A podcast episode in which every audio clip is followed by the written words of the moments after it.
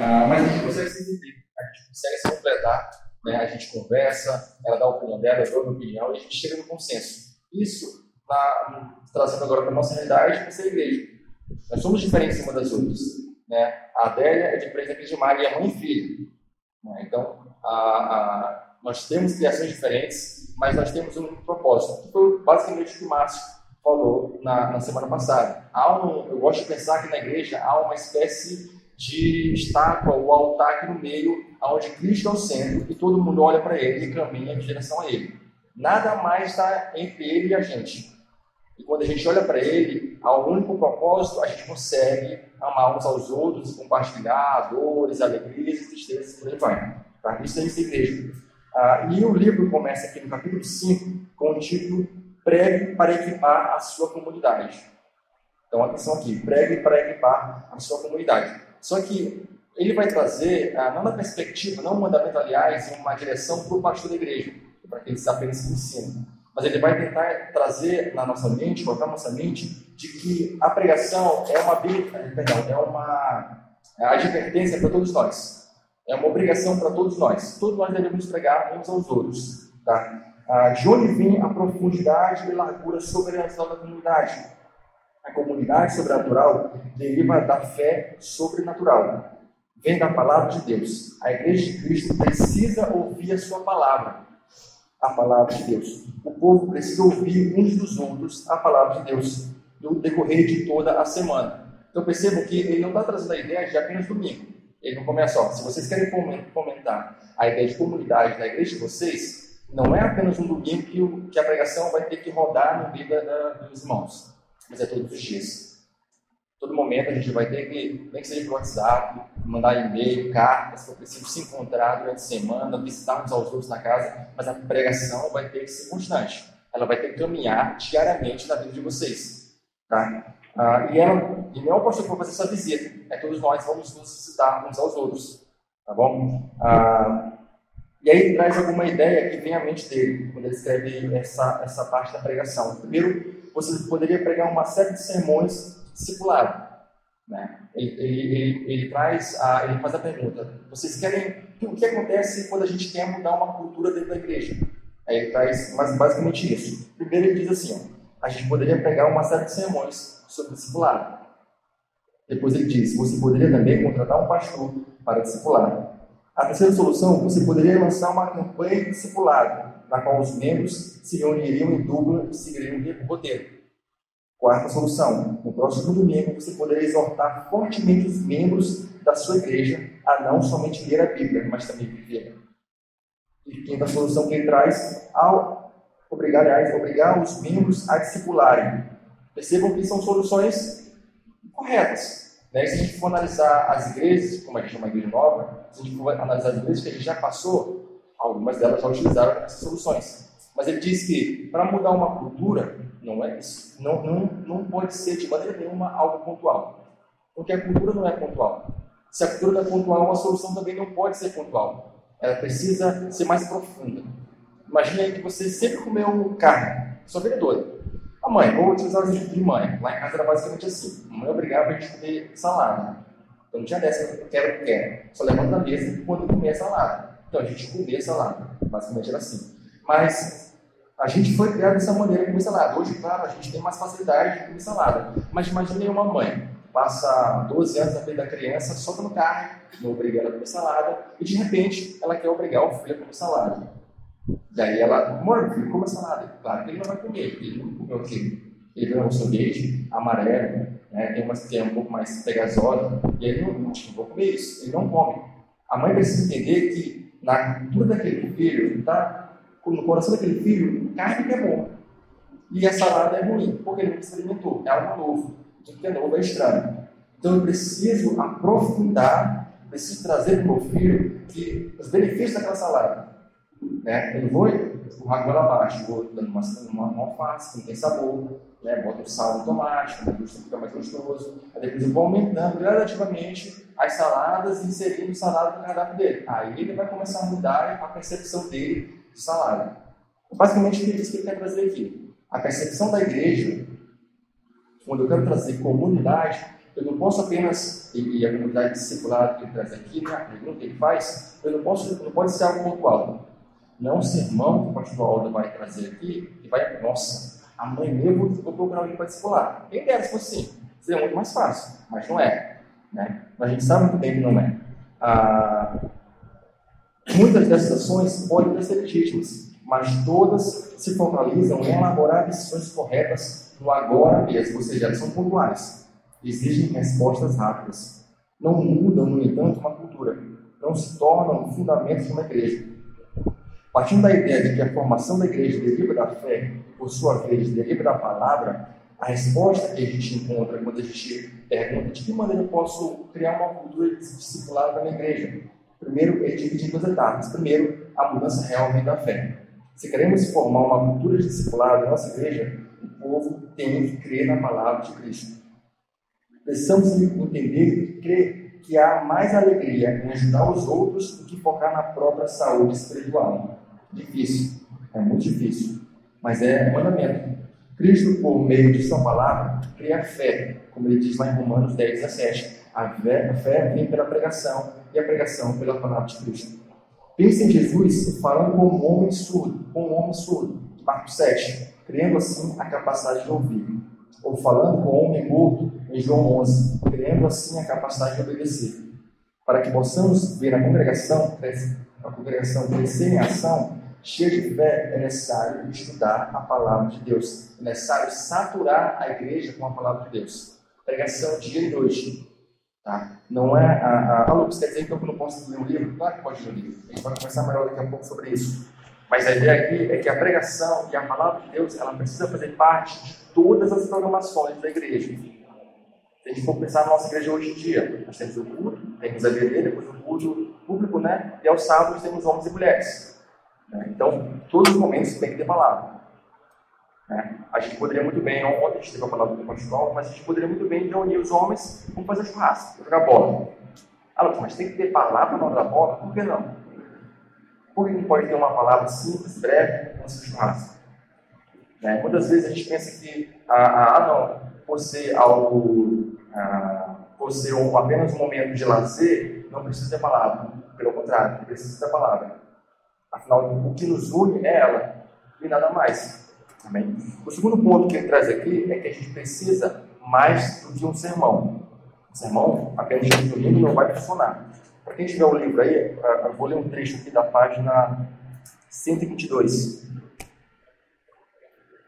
Que ele explica melhor, então, aliás, dá um exemplo de como a, a funciona na igreja do, do Mark, né? Ele diz aqui, ele diz assim, ó, 15 anos atrás, minha igreja deparou com a questão de como cultivar uma cultura discipulada. Percebemos que o problema era mais profundo do que se parecia.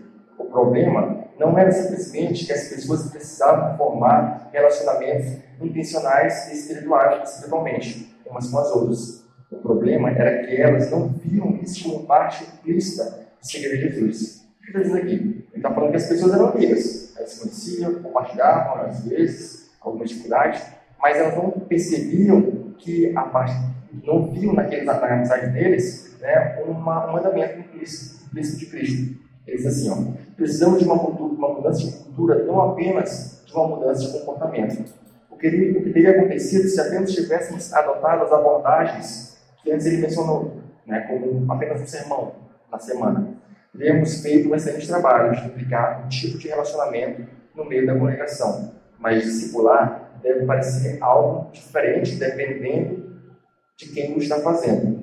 O único modelo, o único modelo não se adequará a todas as pessoas. Afinal de contas, uma maneira pragmática, de lidar com a mudança não se ajustaria às suposições básicas de pessoas no que diz respeito à vida cristã. Ou seja, ele está dizendo aqui, ó, não, não é apenas um, um, um sermão ao, grupo que vai, que vai fazer com que a gente comece a discipular um ao outro. Ele, ele, começa dizendo: vocês precisam crer, vocês precisam entender que existe um mandamento de discipular uns aos outros. É a primeira coisa.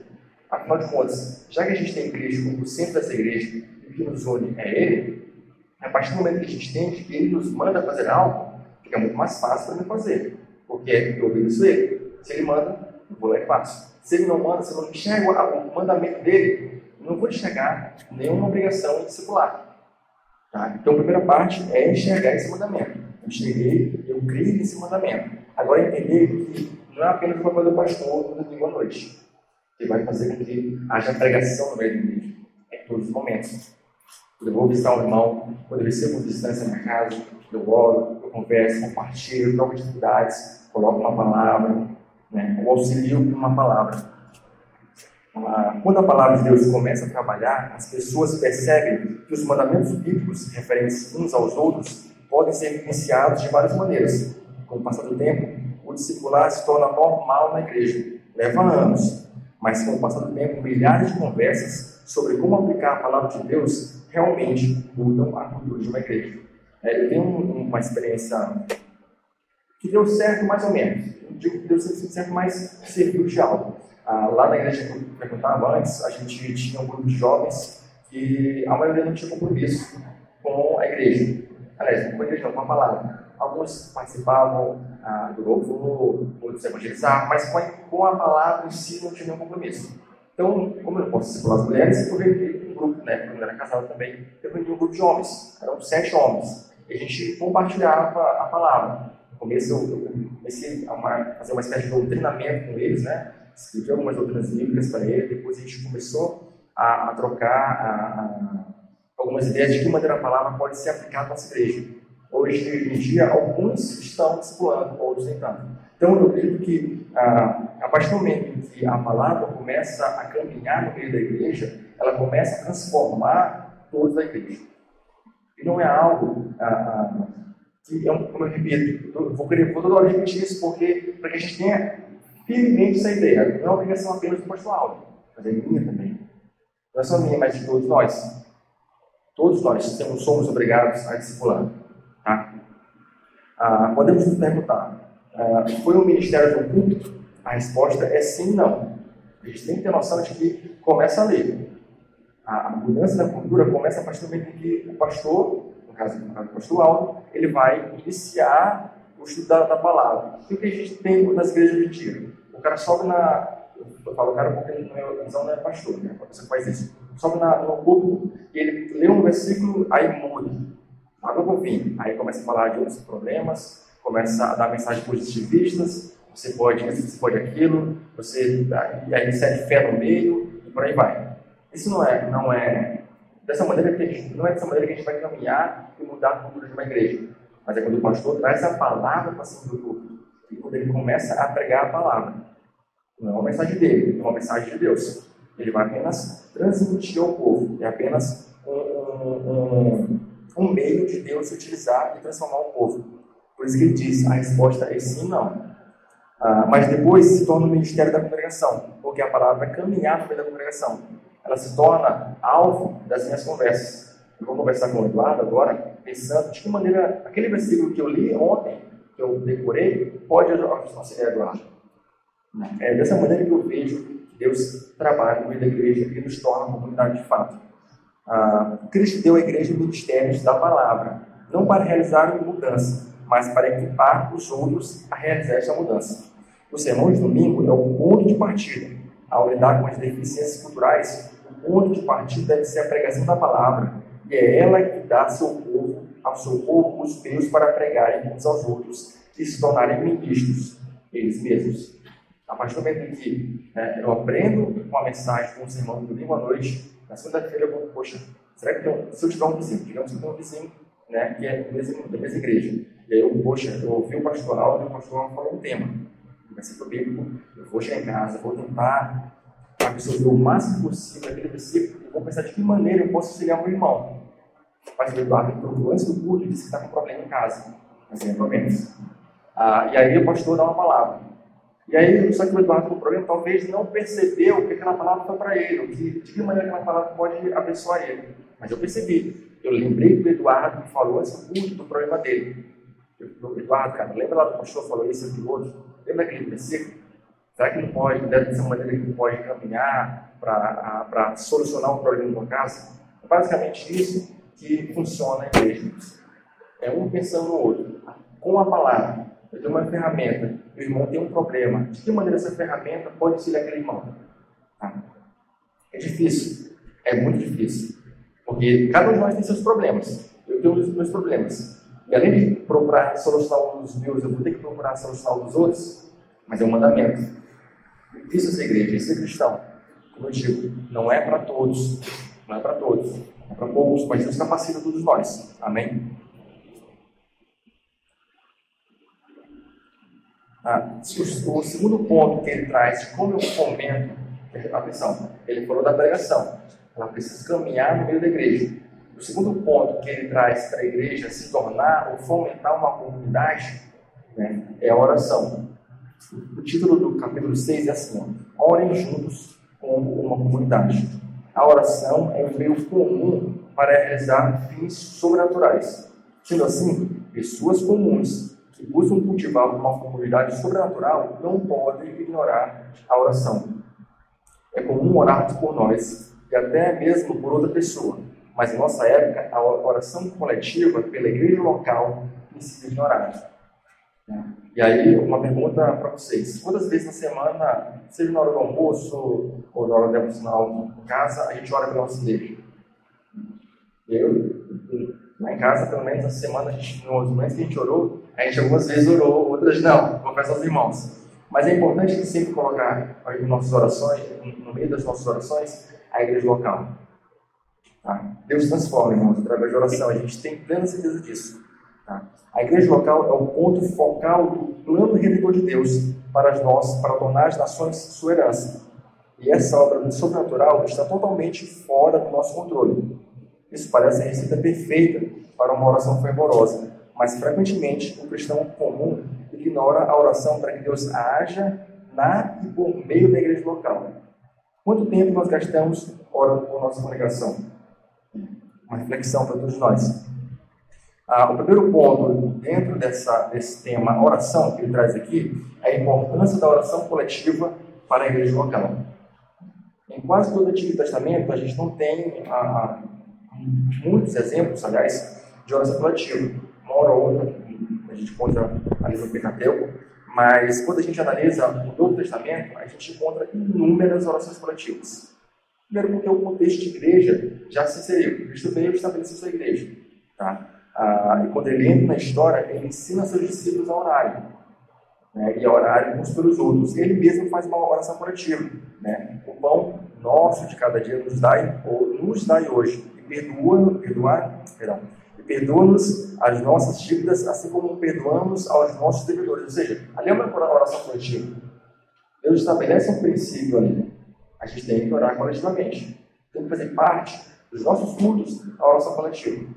Graças a Deus, Deus tem, Deus tem dado sabedoria ao apóstolo, ao apóstolo Aldo e ele tem nos instruído nisso. A gente tem ah, duas orações, todos os cultos pelo menos, né, duas orações de, é, é, perdão pelos pecados e agradecimento pelo perdão alcançado. Então são duas orações coletivas.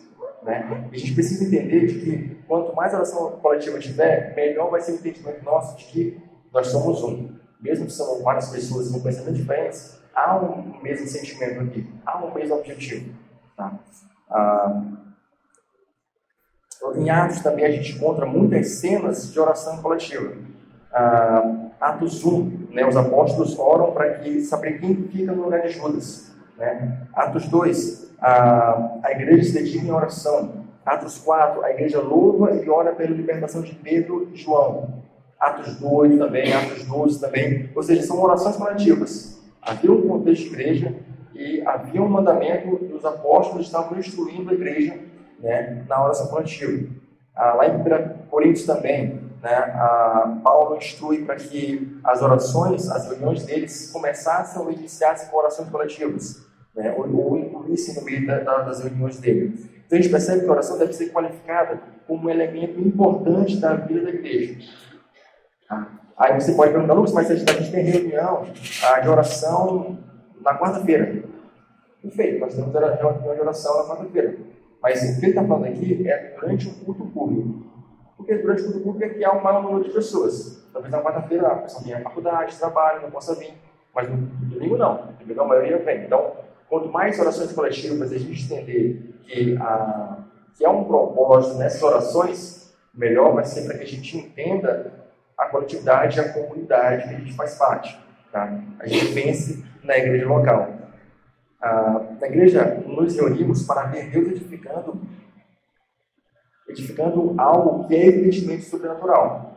Mas, como uma breve oração de invocação no começo do culto e outra antes do sermão, dificilmente a gente vai ter a mentalidade de comunidade, que é o na maioria das vezes. Né? Tem a oração no começo do culto aqui, né? Aí, às vezes tem uma oração de, de, uh, de, de pedindo cura pelas, pelos doentes, né, pelos enfermos. Aí depois tem a oração antes do culto, aí depois da bênção apostólica e não tem mais oração. Né? Então percebam que são orações pontuais, são orações algumas das vezes individuais, e outra coisa que acontece também, né, o dirigente pode até começar uma oração coletiva, mas as pessoas estão distraídas, elas não entendem a oração, não escutam a oração, né, não concordam com aquela oração, né, estão completamente é, é, perdidas no tempo, e a oração, ao invés de ser coletiva, se torna individual. É só aquela pessoa pedindo pela igreja, não a igreja pedindo pela igreja. Tá? Ah, ele traz algumas razões para gastarmos tempo significativamente com a oração coletiva. Primeiro, ele diz assim: ó, a oração coletiva é o modo de pedirmos publicamente para que Deus age. A gente pede de maneira pública para que Deus faça algo. O que acontece na maioria das vezes, a gente fica com medo de Deus não fazer, e aí a gente passa vergonha. Mas, a, como esse escritor fala aqui, um exemplo que ele dá, ele diz assim que Deus é totalmente capaz de é, é, cuidar dos seus próprios assuntos. Né? Ele não vai passar vergonha. Ele não vai se deixar, deixar passar vergonha. Tá? Então, a, a, a, gente precisa entender que a oração coletiva, a gente precisa, a, quanto mais a gente pedir de maneira coletiva, mais a gente vai entender o propósito no que a gente está pedindo. Se a gente está pedindo pela, pela construção, por exemplo, que a gente tem orado durante esse mês, nesses meses, a gente entende que há um propósito, a gente deseja algo, a gente colocou nas mãos de Deus, Deus tem levantado recursos, pessoas capacitadas, né? O pastor ontem citou o Samuel, ele está aqui presente, né? De maneira muito bacana, ele tem iniciado, dando, tocando o barco, podemos dizer assim, auxiliado o pastor nessa, nessa, nessa missão. Né? Imagina se o pastor estivesse sozinho nisso. Né? Seria muito difícil para ele. Aí, pelo menos, eu tenho uma condição de, de tocar uma obra. Mas Deus levantou alguém, capacitou alguém para fazer isso. Ou seja, ele respondeu às nossas orações. Ele respondeu às nossas orações. O dinheiro também que a gente tem levantado para fazer a construção são respostas de oração. Então percebam que às vezes a gente não, tem, não atenta para a resposta de Deus. A gente acha que é algo, não, calmo, todo mundo diz o mesmo, claro que ter dinheiro. Não, irmãos, não é assim. Não é assim. A gente sabe que a situação que nosso país está, nem todo mundo pode dar, tem condições de ofertar um valor para a igreja, mas Deus nos capacitou para que a gente pudesse levantar uma oferta capaz de suprir as nossas necessidades. Amém? E a gente precisa, uma observação, depois de a reforma, ter uma oração coletiva de agradecimento, entendendo que Deus levantou tudo isso e que Ele fez tudo isso. Amém? O segundo ponto que ele traz aqui é que a oração coletiva ensina o seu povo a orar. A gente tem pessoas, né, não sei, não conheço todos aqui, mas tem pessoas, aliás, alguns se batizaram há pouco tempo. Né? Então, a gente uh, pressupõe que talvez ele não, seja, não tenha a habilidade de orar, ou o costume de orar. Então, talvez tenha uma dúvida aqui, outra ali. Quando a gente ora coletivamente, a gente ensina aqueles que não sabem a orar. Ele lembra, poxa, lá na igreja a gente orou sobre isso, isso, aquilo todo, a gente usou aquela palavra, né? a gente utilizou aquele termo, a gente utilizou essa sequência de oração, então deve ser por aí. Eu vou fazer como o meu povo está fazendo. Então, uma pessoa aprende a orar dessa maneira também. Ou seja, a oração coletiva também ensina seu povo, o povo de Deus, a orar. Tá? O terceiro ponto que ele traz aqui que é a oração coletiva é uma experiência coletiva. Aquilo que eu falei da construção. Né? Só se o pastor estivesse orando pela construção, a gente não ia ter noção. O pastor tá, podia falar aqui na frente, poxa, irmãos, Deus levantou o dinheiro, Deus levantou as pessoas capazes de conduzir a obra, e a gente está, sim, mas Deus levantou, eu, eu, eu não pedi nada. Mas não, a gente orou coletivamente. Então a gente participou do processo. Nosso coração se alegrou junto com o pastor e das pessoas que estavam envolvidas nisso. Percebam? É, é, a gente se torna um só. Não só de maneira a, presente, mas espiritualmente também falando. A gente começa a entender o propósito para onde a igreja está caminhando. E ninguém se perde. ninguém se perde. Eu fazia parte de uma igreja, a, mais daqui, que daqui a pouco vamos falar, melhor falar sobre isso, mas só para explicar melhor para os irmãos, que havia vários ministérios e a ideia era que havia vários ministérios dentro da igreja, não, várias igrejas dentro da igreja. Né? Cada, igreja, cada ministério é uma espécie de igreja, onde tinha essas doutrinas, né? onde tinha essas orações. E às vezes a, o grupo de mulheres orava, tinha uma dificuldade grande lá na, no meio das mulheres, mas não compartilhavam com a igreja e só elas oravam. E a gente, aí aparecia alguém tem dificuldade, ou então alcançou uma vitória, e a gente não sabe. Poxa, mas eu nem sabia disso. Quantas vezes aconteceu isso? Eu nem sabia que aquele irmão estava passando pela dificuldade. Né? E aquele grupo de jovens, de adolescentes, de mulheres ou homens estavam orando e não compartilhou com a igreja. Né? Isso não é ser igreja, irmãos. Igreja é quando todo mundo entende, todo mundo sabe de tudo. E a gente tem um propósito em orar. Né? Claro que o pastor não vai chegar aqui e expor todos os problemas de todo mundo. Né? Mas a construção, aquele que é coletivo, tem, tem que ser coletivo. Tem, a oração tem que ser coletiva por esse modo também. Ah, vou pular uma parte aqui que, que explica melhor, né? Ah,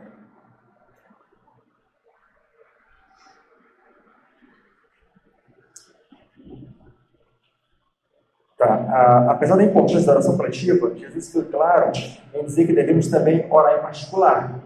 Tá? De maneira nenhuma que o autor quer anular a oração particular. Tá? Ele incentivar aos dois. A ideia é que, que ele traz mais a coletiva é porque o, o assunto do livro é esse. A, a centralidade da igreja local para o plano da redenção de Deus deveria levar seu povo a gastar mais seu tempo intercedendo pela sua igreja. Se a gente entende que a igreja faz parte dos planos de Deus, é o ponto central para que o evangelho seja visto pela comunidade, por que a gente gasta menos tempo orando por ela? Por que a gente gasta mais tempo não anulando, mas orando pelos missionários do que pela igreja local?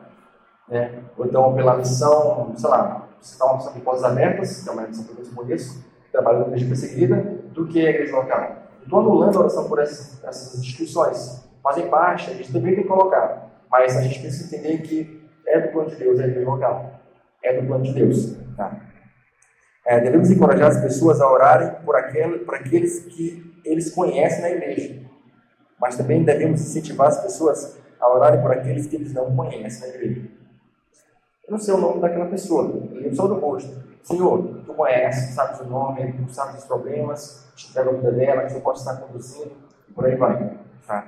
Ah, devemos incentivar as pessoas a orarem pela pregação que ouvem também. Ou seja, orar pelo pastor para que nos sabedoria, orar, pelos professores de EBD, pelos, pelos discipuladores da igreja, pelos presbíteros, se no futuro houver. Tá? Ah, e por último, devemos incentivar a oração por uma cultura da igreja bíblica.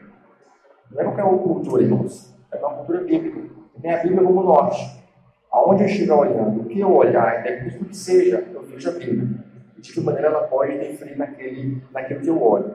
Tá? Então a gente percebe que ele inicia, com dois principais pontos ou pilares de uma cultura, ah, de uma igreja local, da igreja local, ou de uma cultura de discipulado. Primeira, pregação. Segunda, oração.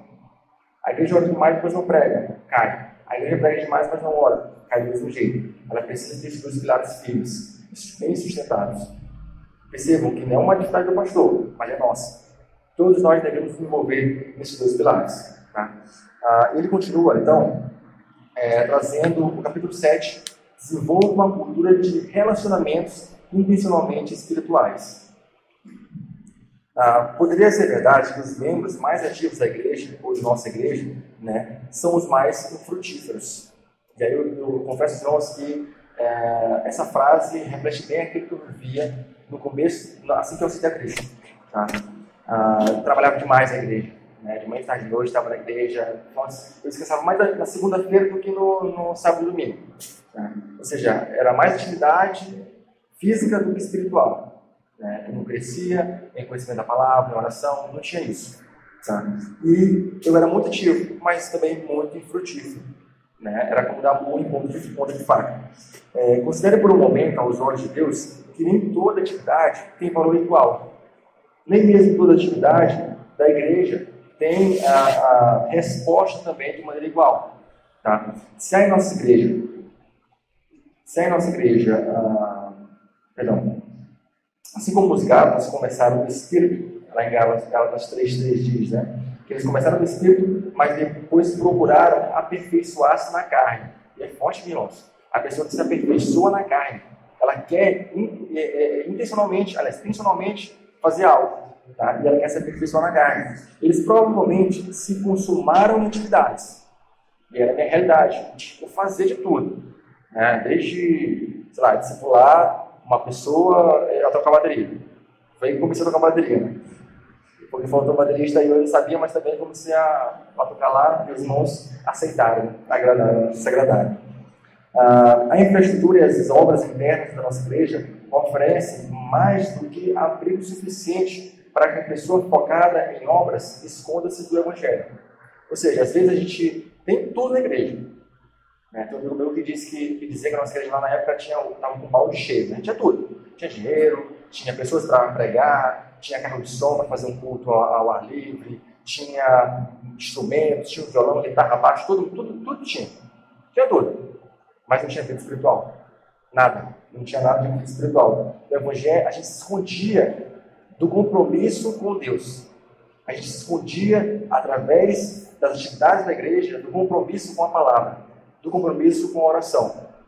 Né? Porque o que, passa na nossa mente? Passava na minha mente muito forte isso. Poxa, eu estou aqui é, fazendo de tudo, né? então Deus estava me usando. Nossa, era muito bom. Eu me senti muito usado. Mas na verdade depois descobri que eu não era usado, era minha carne né? vontade. Ah, então a gente precisa entender que nem sempre a, a, a que nem sempre é da vontade de Deus que a gente tenha tudo. Às vezes ele deixa de passar por uma dificuldade para que a gente aprenda a valorizar aquilo que a gente está fazendo. Tá? Ah, ele, inicia aqui falando sobre o valor do relacionamento. A gente pode investir em relacionamentos espirituais intencionais, mas precisamos ter em mente que o amor por outros cristãos mostra que somos verdadeiros cristãos. Ou seja, o verdadeiro cristão, ele ama outros cristãos. É impossível ser cristão de verdade sem um amar outro cristão. Não, não, tem condição. O amor de Deus não, não tocou meu coração. Tá? O amor por outros cristãos demonstra o poder do Evangelho a um mundo observador. O amor por outros cristãos é um investimento de recompensa eterna.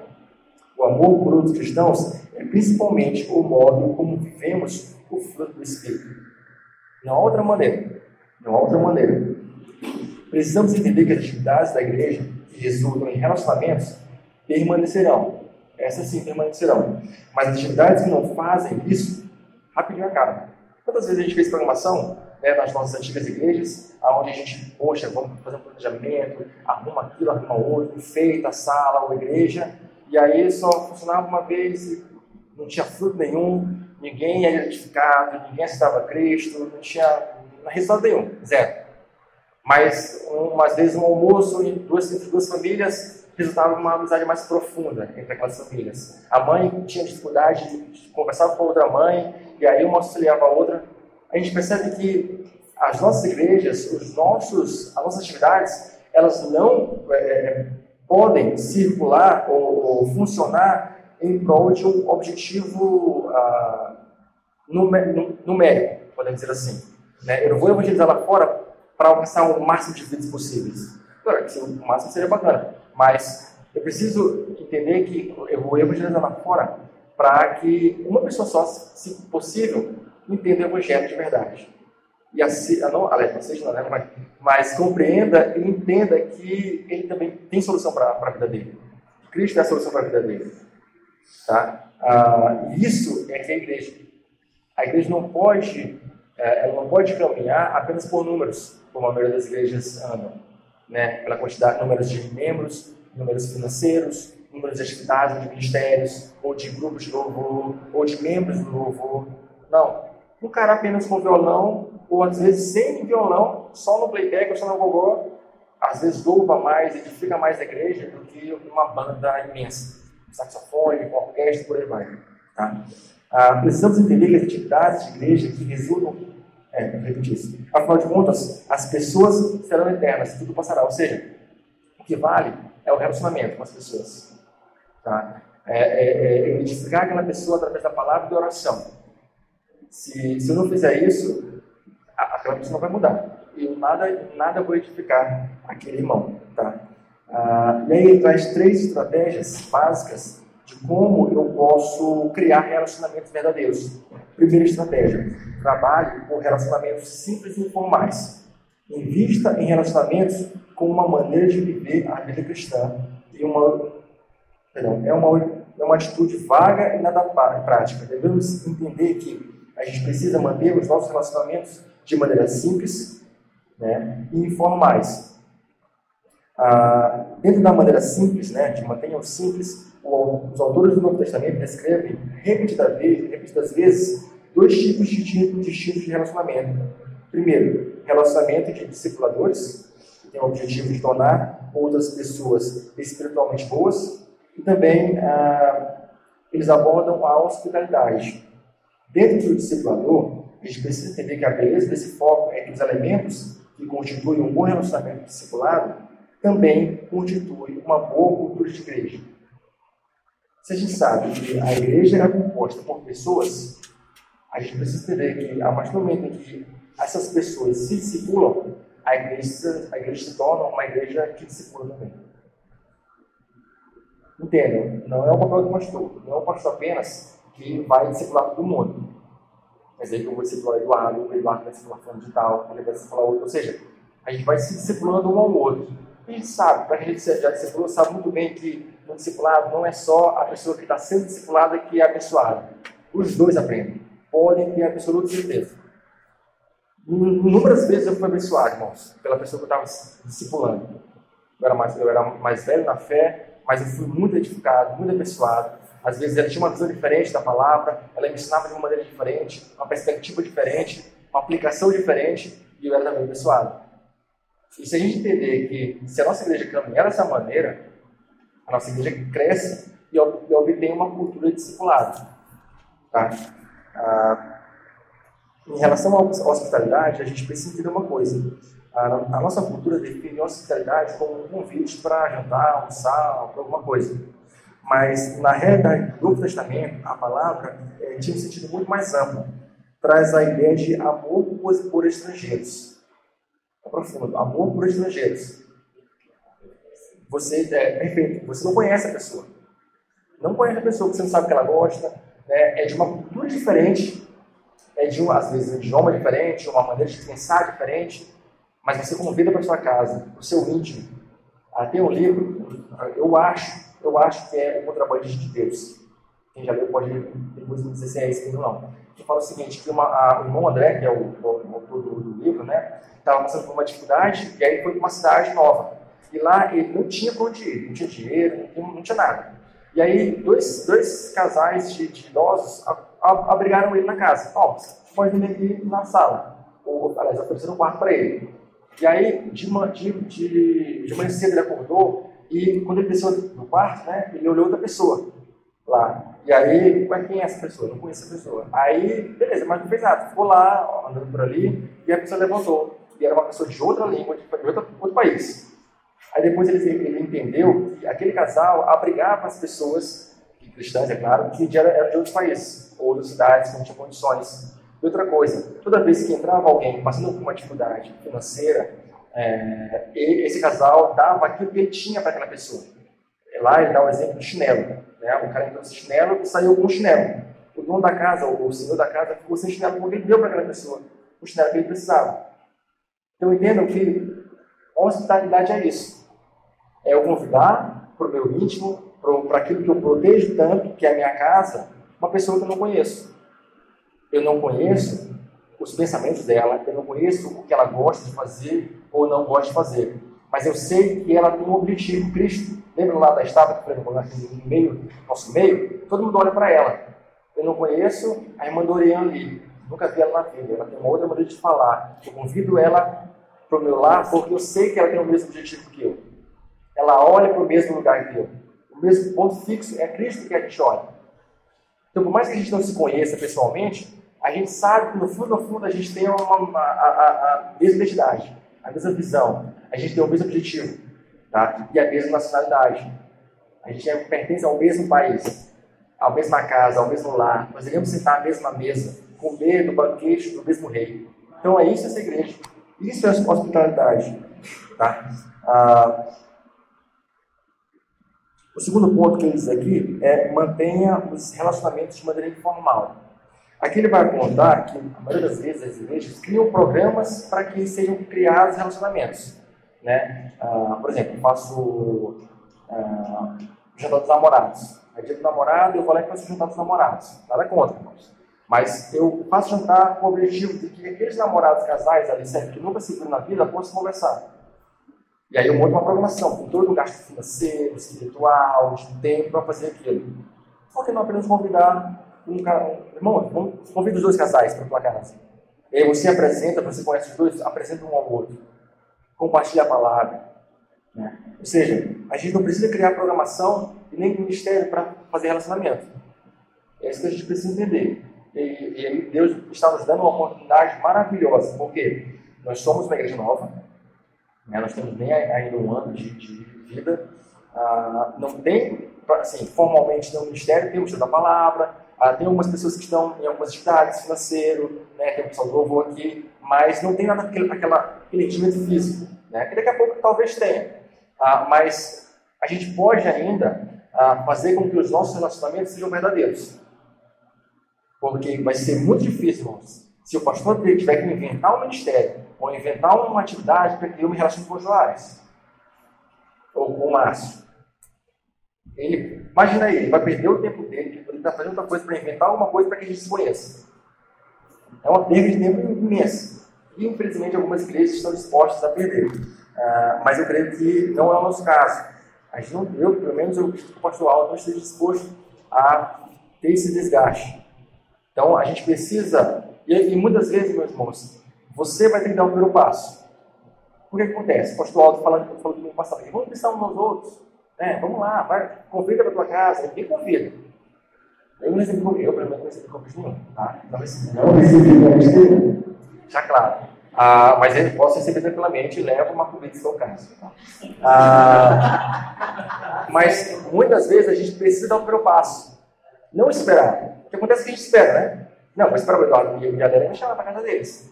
A Adélia, eu ouvi falar que a Adélia sabe cozinhar muito bem, né? Então, aí, no dia que ela me convida, e aí eu, eu espero. Não, não, irmãos. Tome a iniciativa. E vai ser muito massa, muito massa mesmo, se alguém me convidar eu falar, irmãos, nesse dia eu não posso porque o Jorge me convidou. Vai ser, sabe, você, e mesmo você recebendo não, você vai ficar feliz com isso. Você, poxa, massa, eles estão. Eu posso ir também. Aí você dá até uma né? E você vai. Aí, em vez de dois, são três casais, né? ou três pessoas. Tá? Ah, ou então convide você que é, é, é ah, você que é mãe, você pode convidar uma jovem solteira para sua casa. Você que é casado, você pode convidar um jovem solteiro para sua casa. Né? E aí você compartilha. Você pode, não precisa, ah, vai segurar a vela, nada disso, irmãos. Não existe isso no nosso meio. Tá? Não existe isso no nosso meio. 10 minutos, tá? Tá terminando. Ah, segundo ponto que ele traz aqui, a segunda estratégia, ah, é promova vidas centralizadas na igreja local. Tá? A gente precisa entender que os nossos relacionamentos precisam circular esta igreja. Tá? Muitas vezes, claro, eu posso me envolver com outras igrejas, outros ministérios, não tem nenhum problema. Mas a minha prioridade ó, é a igreja local. Os meus relacionamentos estão lá. É lá que está a minha família. É lá que está aqueles que, eu, que confessam a mesma coisa que eu. Então é, é para lá que eu oro.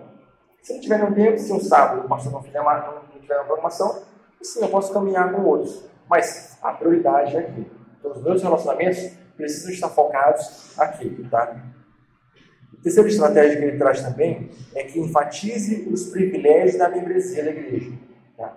Ah, o pastor está formando, tem um corpo já de, de, membros da igreja, né? tem uma membresia ah, que esteja formando ou em processo de formação, ah, mas a gente precisa que a gente ah, tem privilégios como membros dessa igreja. Privilégio de participar de algumas programações, né? E aí, eu até desafio ao pastor e a igreja como um todo, a liderança como um todo, para que deixe bem claro quais são os privilégios né, da membresia. Por exemplo, digamos que a gente vai ter uma programação. É privilégio de quem é membro participar dessa programação. E eu não vejo nenhum problema disso. Claro que, ah, você tem um, um convidado, Por exemplo, minha mãe quer ir. Claro, há uma liberdade para isso. Mas é, quando eu crio esse obstáculo, podemos dizer assim, a pessoa que não, não é membro da igreja ou não tem compromisso com aquela igreja, ela vai se sentir isolada. E eu vou falar para ele, ó irmão, você quer participar? Poxa, cara, vem mais. Eu, poxa, eu não sabia, mas claro que não sabia. Tu não vem, tu não participou do curso na IBD, participou do culto, como é que ia saber da programação? Então eu incentivo aquela pessoa que não tem compromisso a ter compromisso. A, a, a, eu faço ela enxergar que existe um corpo, que ela precisa fazer parte daquele corpo. Tá? Então eu preciso enfatizar é, esse, essa, esses privilégios. Para finalizar bem rápido, irmãos, no último capítulo, capítulo 8, são quatro capítulos, por isso que eu estou dando alguns pulos, tá? Ele traz os obstáculos comuns é, de uma comunidade bíblica. Primeiro diz ah, o calendário da igreja. Ele nesse ponto, o calendário da igreja. Normalmente acontece o seguinte: uma programação semanal de atividades que não deixa espaço para nada, muito menos para relacionamentos informais. Mas o correto é, é considere o relativo, perdão, considere o valor de tempo não programado quando acrescentar atividades ao calendário. Ou seja, a gente precisa, não é preciso que o pastor, é, como eu volto a repetir, né? é preciso que o pastor crie programações para que a gente se relacione. Tá? Então, a, é saudável que a igreja tenha um tempo de descanso. Né? Talvez daqui a um tempo a gente vai ter um culto de manhã, à noite, talvez um culto de doutrina ou de oração durante a semana, ah, talvez alguma vigília na sexta-feira à noite, dá um tempo a gente ficar um pouco mais, mais tempo. Falando que é normal, pode ser que seja outro horário, tá? Mas a, a gente precisa ter dias e tempos que não tem nada, para que a gente possa trocar, é, é, fazer relacionamentos. A gente possa visitar um irmão, visitar um doente, visitar uma senhora. Ela está aqui, pastor? Aquela senhora? Não, né? Tem uma senhora que daqui a pouco vai chegar, que ela mora aqui perto. Tá? Ela frequentava uma outra igreja, mas já que iniciou o trabalho aqui, ela está vindo aqui. Porque gente, as, as, meninas, e eu, como é uma senhora, eu desafio as meninas. Ah, porque as meninas se reúnem um dia para fazer uma visita para ela. Leva um bolo, um chá, sei lá, algo do tipo. Ou então vai todo mundo, que é bem melhor, né? Ah, mas por que não? A gente, não por que não, eu não posso fazer isso? Né? Ou seja, ah, eu posso, não, e, e, a gente não precisa fazer, irmãos. Ah, vou botar, fazer uma lista no WhatsApp para que a gente possa marcar, ah, agendar um agendamento da visita. Né? Marcar uma, uma, um encontro. Não é assim que funciona, irmãos precisa ser natural. E a gente volta a repetir: eu, eu preciso dar o primeiro passo. Vocês precisam, nós precisamos dar o primeiro passo. Tá? Ah, segundo ponto que ele traz aqui, que é um obstáculo, é a música da igreja. Como acontece normalmente. Música que é bem mais tocada do que cantada pela congregação. Né? Ah, como deveria acontecer? Aspire um estilo de música que um amplo número de pessoas possa adotar. Tá? Ah, um estilo de música ou um modelo de música pode ser a mesma coisa. Existem três erros comuns do ministério normalmente de música ou de louvor. Ah, músicas difíceis de ser cantadas, é uma, é, músicas que, que repetem muito. Né? Outros, outro ponto aqui também que eu trouxe, músicas com amplitude emocional restrita. Ou é só música feliz ou é só música triste. Né? Claro que eu estou condenando as músicas tristes e felizes mas é preciso variar um pouco. Precisa um momento de louvor, de adoração a Deus, a, ou então um momento um louvor que me traga a memória que sou pecador. Ou então que me traga a memória uma bênção que Deus derramou na minha vida, para salvação, por exemplo. Tá? Ou seja, a gente precisa dar uma variada nisso aí. Na... E o terceiro ponto é músicas que parecem mais uma performance. Né? Aí o cara tem um louvor, e aí tem um solo, o cara manda muito bem o solo.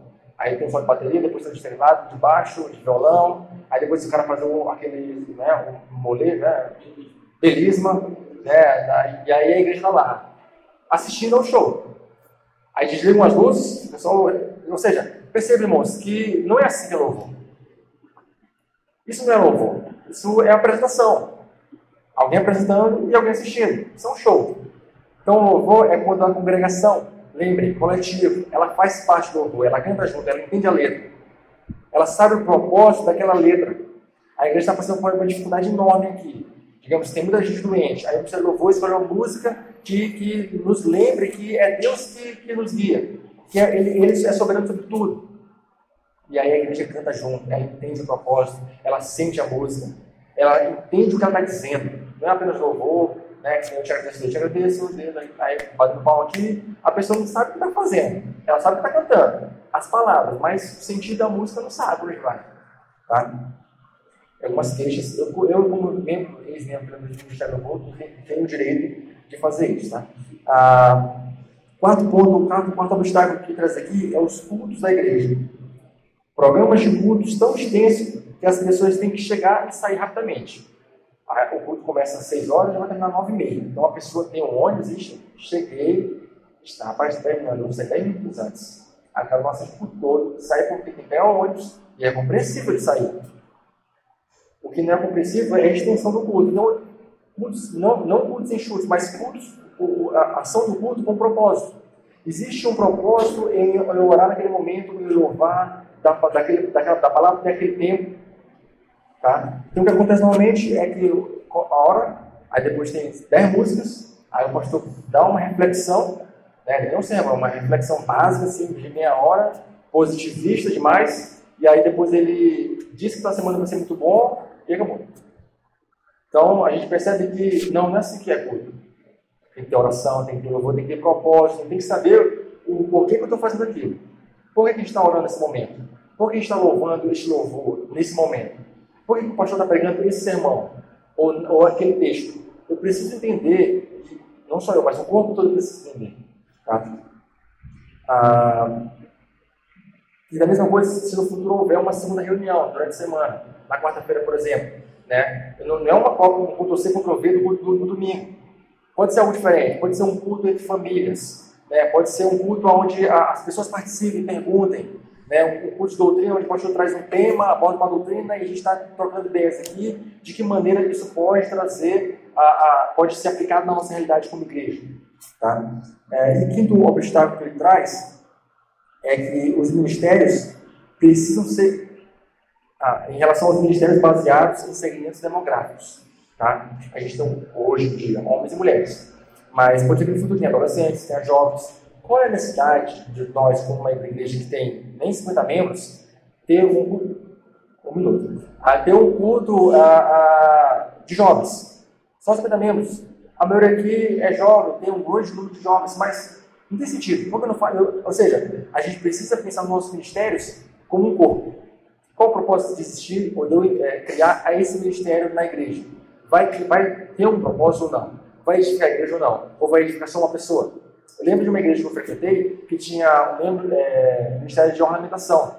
Tinha duas pessoas só. E aquelas duas pessoas eram 15 anos as únicas membros daquele ministério. Qual o propósito disso? Eu preciso fazer um ministério para que ah, um, um, duas pessoas venham ornamentar a igreja ou botar um vaso. Não estou desmerecendo isso. Mas estou desmerecendo o fato de ter um ministério para isso. Não é necessário ter um ministério para isso. Né? E de que maneira eu posso, eu como uma daquelas pessoas, posso envolver a igreja? Posso envolver uma, uma, uma nova na fé? Para que ela entenda ah, o propósito que está fazendo. Às vezes a pessoa que está no ministério nem sabe o que ela está fazendo. Nem sabe o propósito. Ela está arrumando porque aquele vaso é mais bonito. Isso não é propósito, irmãos. Tá? Então a gente precisa entender como um corpo, pensar como um corpo. Para finalizar, agora sim, né? Conclusão básica. Primeiro, pregar claramente o Evangelho e suas implicações para a vida da comunidade local. Se eu, vou, se eu sou professor de EBD, se eu vou ensinar um tema, eu preciso dar exemplos e aplicações para a igreja.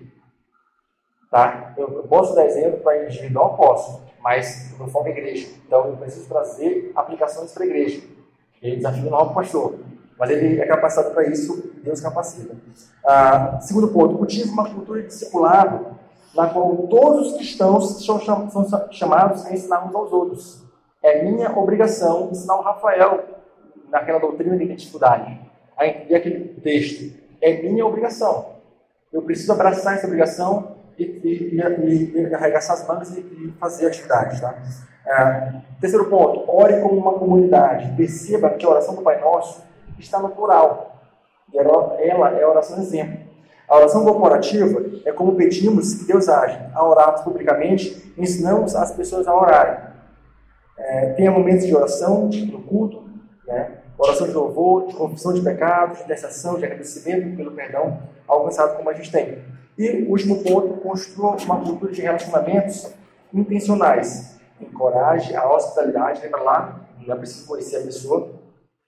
Ah, encoraje que as pessoas vivam perto da igreja, né, viver, né, morar lá, mas é, as atividades precisam circular a igreja, eu preciso ter a prioridade como igreja local. Ah, mostre os benefícios da membresia e restrinja algumas coisas somente aos membros. Tá? Então, acredito que se a gente alcançar esses quatro pontos, né, claro que não amanhã, irmãos, é um processo. Né? Talvez daqui a alguns anos a gente esteja colhendo os frutos, mas é necessário começar. A gente só colhe frutos se plantar. Tá? Então, que Deus possa nos abençoar, nos capacitar, nos instruir é, nessa caminhada, que é difícil, que muitas vezes vai exigir choro, lágrimas, suor, né? mas a gente, como abraçou a, o cristianismo, e ele é regado a sofrimento, mas uma vitória no final. Então a gente precisa passar pelos sofrimentos para que alcance vitórias. Perfeito? Deus abençoe a todos nós.